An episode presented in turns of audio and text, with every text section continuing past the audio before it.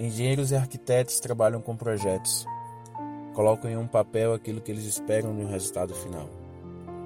Durante a nossa vida, nós também temos projetos e sonhos que vamos realizando no decorrer dela. Um casamento, talvez, onde tudo colocou por escrito e um dia você viu os seus sonhos tornar realidade.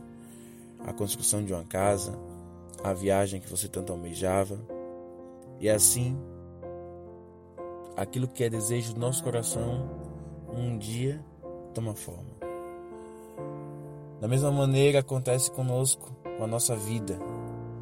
A Bíblia vai dizer no livro de Efésios, capítulo 1, versículo 4, que antes de criar o um mundo, Deus nos amou e nos planejou. Restado que a minha vida e a tua vida, ela não é obra do acaso. Nós não somos algo aleatório.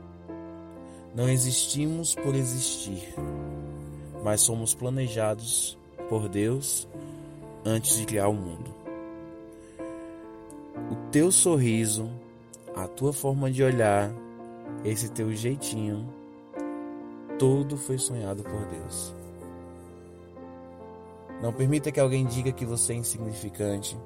Não permita que alguém te coloque para baixo. Não permita que alguém diga que você é um projeto falido. Isso é mentira. Você foi planejado e amado por Deus antes da existência de tudo isso. Então aproveita o teu dia na certeza que o Rei do Universo te amou e te planejou antes de tudo.